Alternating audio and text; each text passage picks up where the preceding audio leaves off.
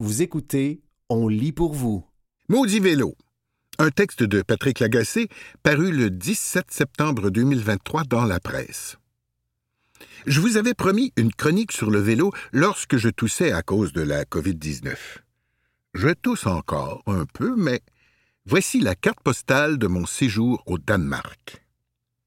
Je vous disais dans cette chronique que civisme et vélo se conjuguent visiblement à Copenhague, ville de vélo par excellence, où on compte 400 km de pistes cyclables où près de 50 des habitants se déplacent en bicycle à pédale. Je vous disais aussi que la moitié des courriels reçus après une récente chronique sur les imprudences des automobilistes dénonçaient les imprudences des cyclistes à Montréal et ailleurs en province. Je répète ce que j'ai déjà dit, l'imprudence des automobilistes est autrement dangereuse que celle des cyclistes. Mais quand même, il y a un ras-le-bol face aux cyclistes que je vais tenter de décortiquer. Suivez le guide, on commence par le Danemark. Le respect des règles de la route par les cyclistes à Copenhague est franchement impressionnant. Le feu est rouge, les cyclistes arrêtent. Le feu est vert, ils repartent. Mon constat était subjectif. Les cyclistes ne s'y fichent pas des règles comme je le constate chez les cyclistes à Montréal, où le respect des stops et des feux de circulation semble optionnel. Il se trouve que mon constat est appuyé par des données. Dans une étude commandée par le gouvernement danois, le comportement de 28 579 cyclistes a été scruté par des caméras. 4,9% des cyclistes ont été pris en flagrant délit d'entorse aux règles de la sécurité routière. Des études séparées ont montré que 66% des automobilistes danois commettent des infractions aux règles, la plus fréquente étant les excès de vitesse.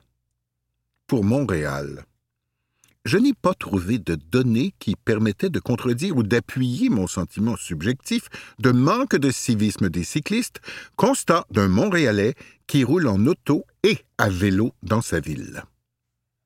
Il suffit toutefois de se planter à une intersection pour constater le manque de respect des règles. Le feu rouge semble optionnel. C'est d'autant plus choquant sur le rêve, la fantastique piste cyclable sur Saint-Denis. La majorité des cyclistes s'arrêtent quand le petit vélo lumineux est rouge. Mais il n'est pas nécessaire de faire de l'observation anthropologique pendant deux heures pour trouver des contrevenants. La rue perpendiculaire à celle que j'habite compte deux bandes cyclables de chaque bord. Quand je tourne en voiture sur ma rue, je ne tiens jamais pour acquis que le cycliste qui devrait arrêter en sens inverse va le faire. L'immense majorité des cyclistes ne font pas leur stop. Ils se lancent plutôt dans l'intersection et font du slalom entre les voitures qui font un virage à gauche et les piétons aux traverses épouvantant tout le monde. Et si je me fie aux commentaires des lecteurs, ce genre de slalom dangereux et exaspérant est généralisé. Maintenant, je ne dis pas que traverser une intersection à vélo est aussi dangereux que pour un VUS s'engager dans la même intersection avec la même imprudence. L'imprudence motorisée est statistiquement plus catastrophique que celle commise en vélo. Je dis juste que chaque fois qu'un cycliste fait du slalom entre deux piétons qui ont la peur de leur vie en voyant passer un tata à Bixi à un pied de leur visage, on se fait mal, comme groupe, les cyclistes. On renforce le préjugé que nous sommes tous des tatas à pédales, que nous nous moquons tous des règles de sécurité routière. Ce n'est pas le cas. Mais, comme groupe, il faut reconnaître que nous ne sommes pas disciplinés. Oui, il y a des nuances, je sais. Comme l'explique une association de promotion du cyclisme danois, l'infraction du cycliste brûler un feu rouge est plus visible que certaines infractions automobiles, rouler à 60 dans une zone de 40. Qui remarque vraiment ça? Mais quand même, la perception est une partie du réel et il existe cette perception que les cyclistes ont un déficit de civisme. Cette perception n'est pas entièrement une fiction. Et cette perception négative est très commode quand vient le temps de protester contre des infrastructures routières pour faire de la place aux cyclistes sur nos routes. Ça devient une sorte d'épouvantail difficile à démonter. Ça devient une arme politique. Bref, amis à pédale, il faudrait qu'on cède un peu. Je sais, je sais, tous les stops grillés ne sont pas égaux. Il y a des endroits dans le monde où on peut faire un stop idao, qui consiste à ralentir et à poursuivre son chemin si l'intersection est libre. Je le fais aussi. Et je suis prêt à vivre avec l'étiquette.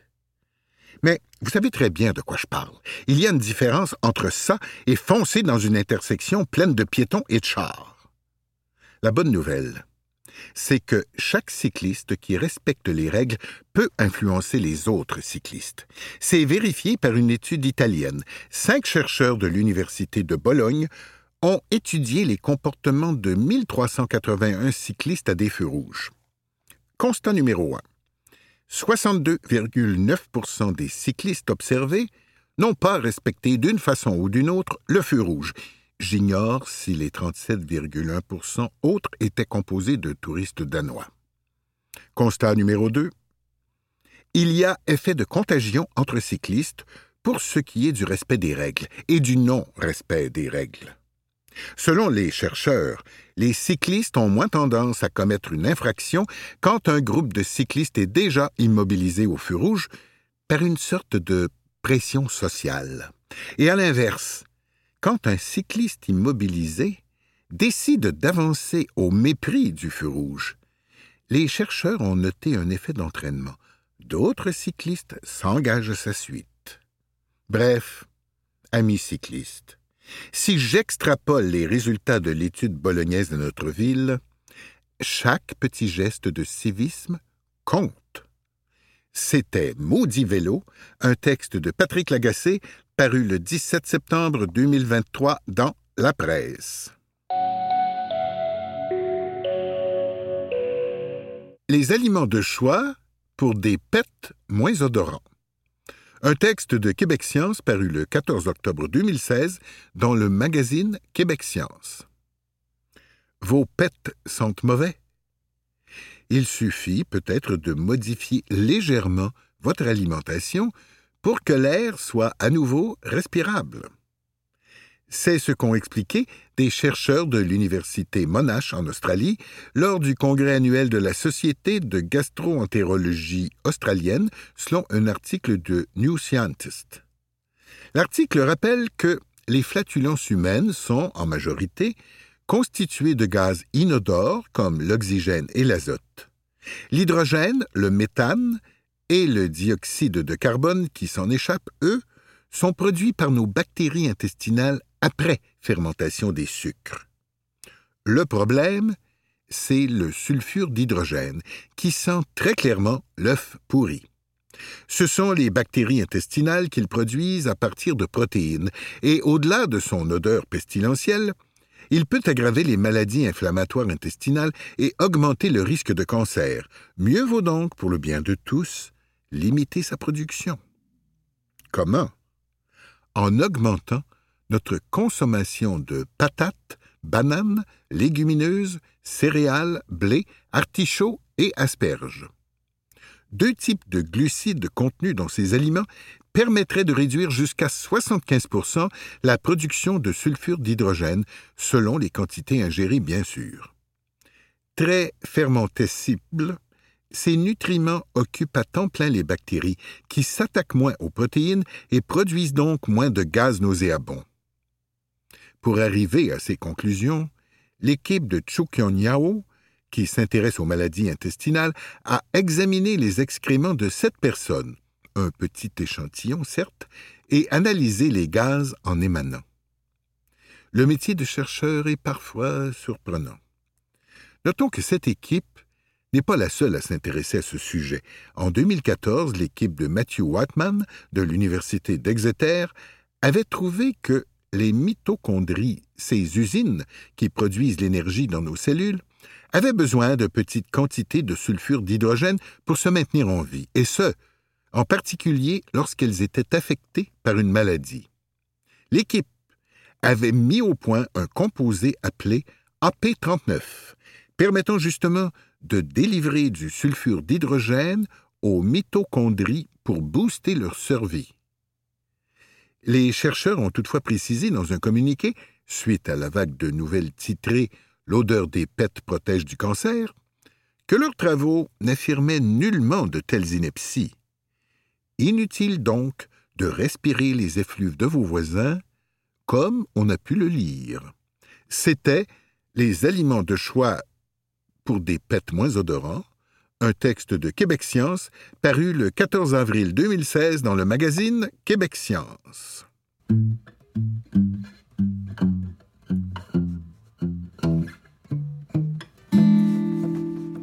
Au collège John Abbott, on lit le prochain Goncourt, un texte de Chantal Guy paru le 21 septembre 2023 dans la presse.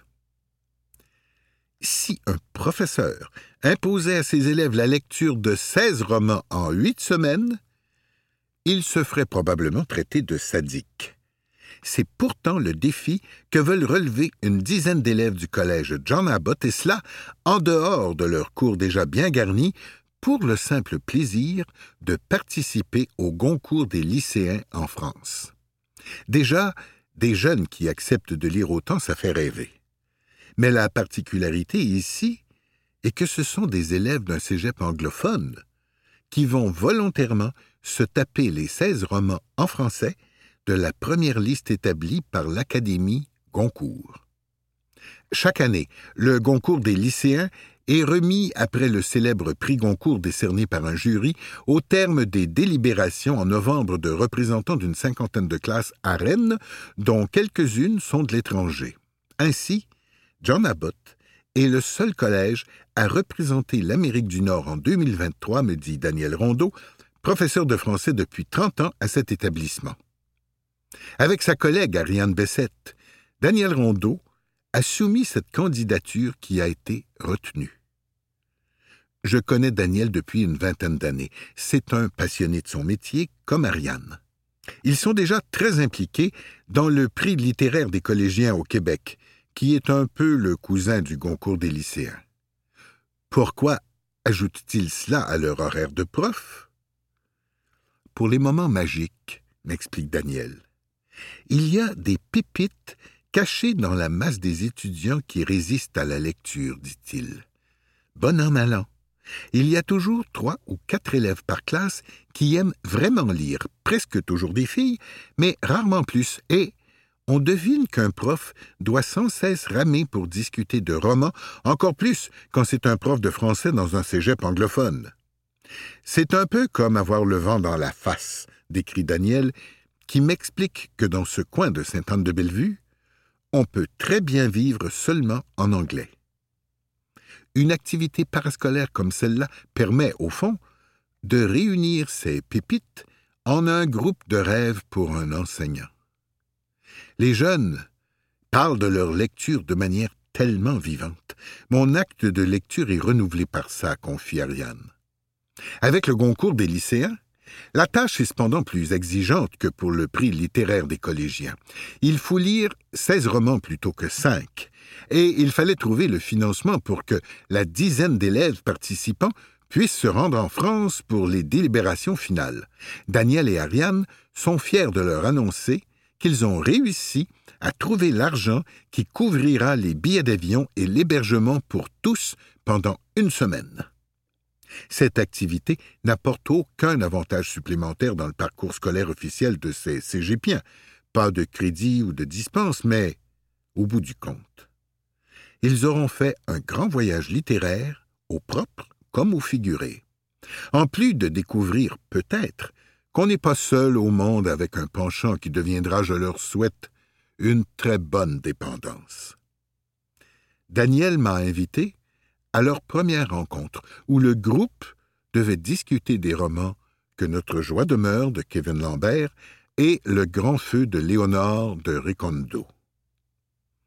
Dans les murs au charme vieillot du cégep John Abbott, qui rappelle un peu le collège du film Dead Poets Society, je trouve j'ai pu écouter, les yeux dans la graisse de bine, cette belle jeunesse, décortiquer avec éloquence et conviction les deux premiers romans lus sur la liste. Le groupe est formé de huit filles et un gars. Il y avait une absente à cause de la maudite COVID, qui étudie en sciences humaines, en soins infirmiers, en sciences naturelles, en commerce. Ils sont tous parfaitement bilingues, mais la plupart vivent leur vie en anglais, avec pour certaines la langue de leurs parents comme l'espagnol ou le mandarin. Les raisons pour lesquelles on veut participer au concours des lycéens diffèrent.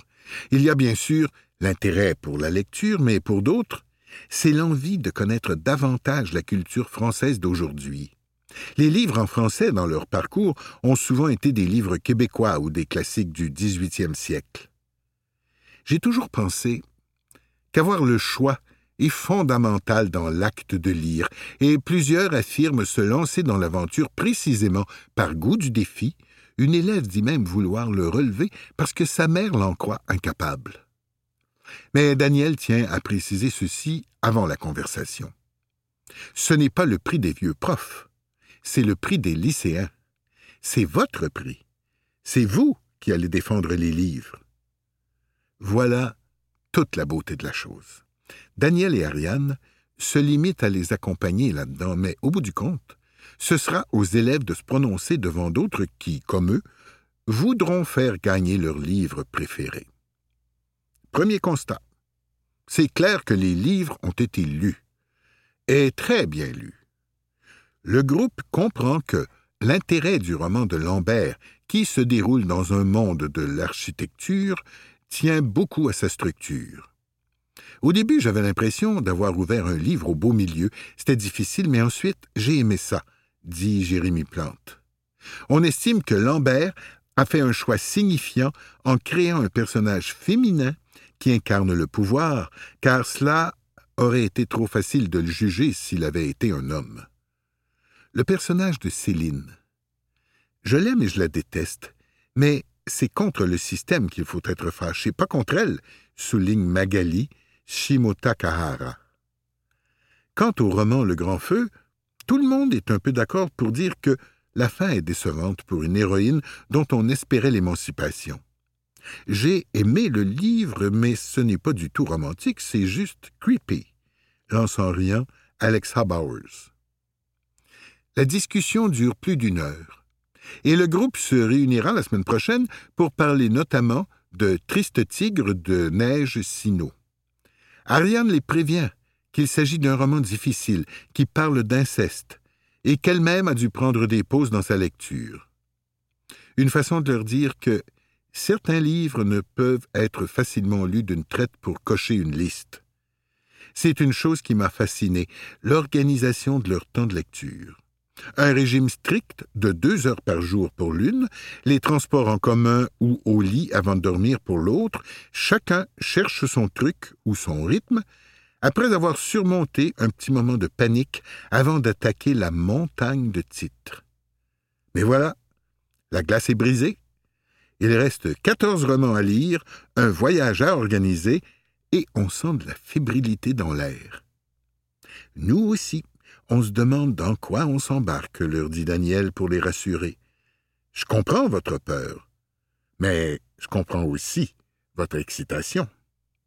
Non seulement je comprends ça, moi aussi, mais je dirais même que j'envie un peu ce club de lecture qui ira en France en novembre, car il n'y a pas que les voyages qui forment la jeunesse, il y a aussi les livres.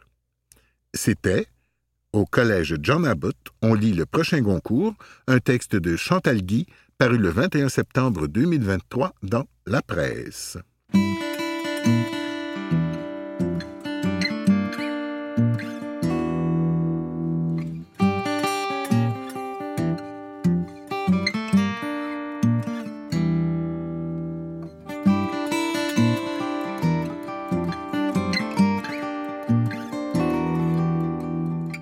Rouen-Noranda n'est pas une fonderie.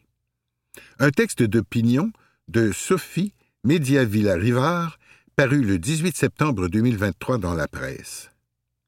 Une étudiante en journalisme invite les médias et ses concitoyens à voir Rwanda pour ce que la ville est vraiment.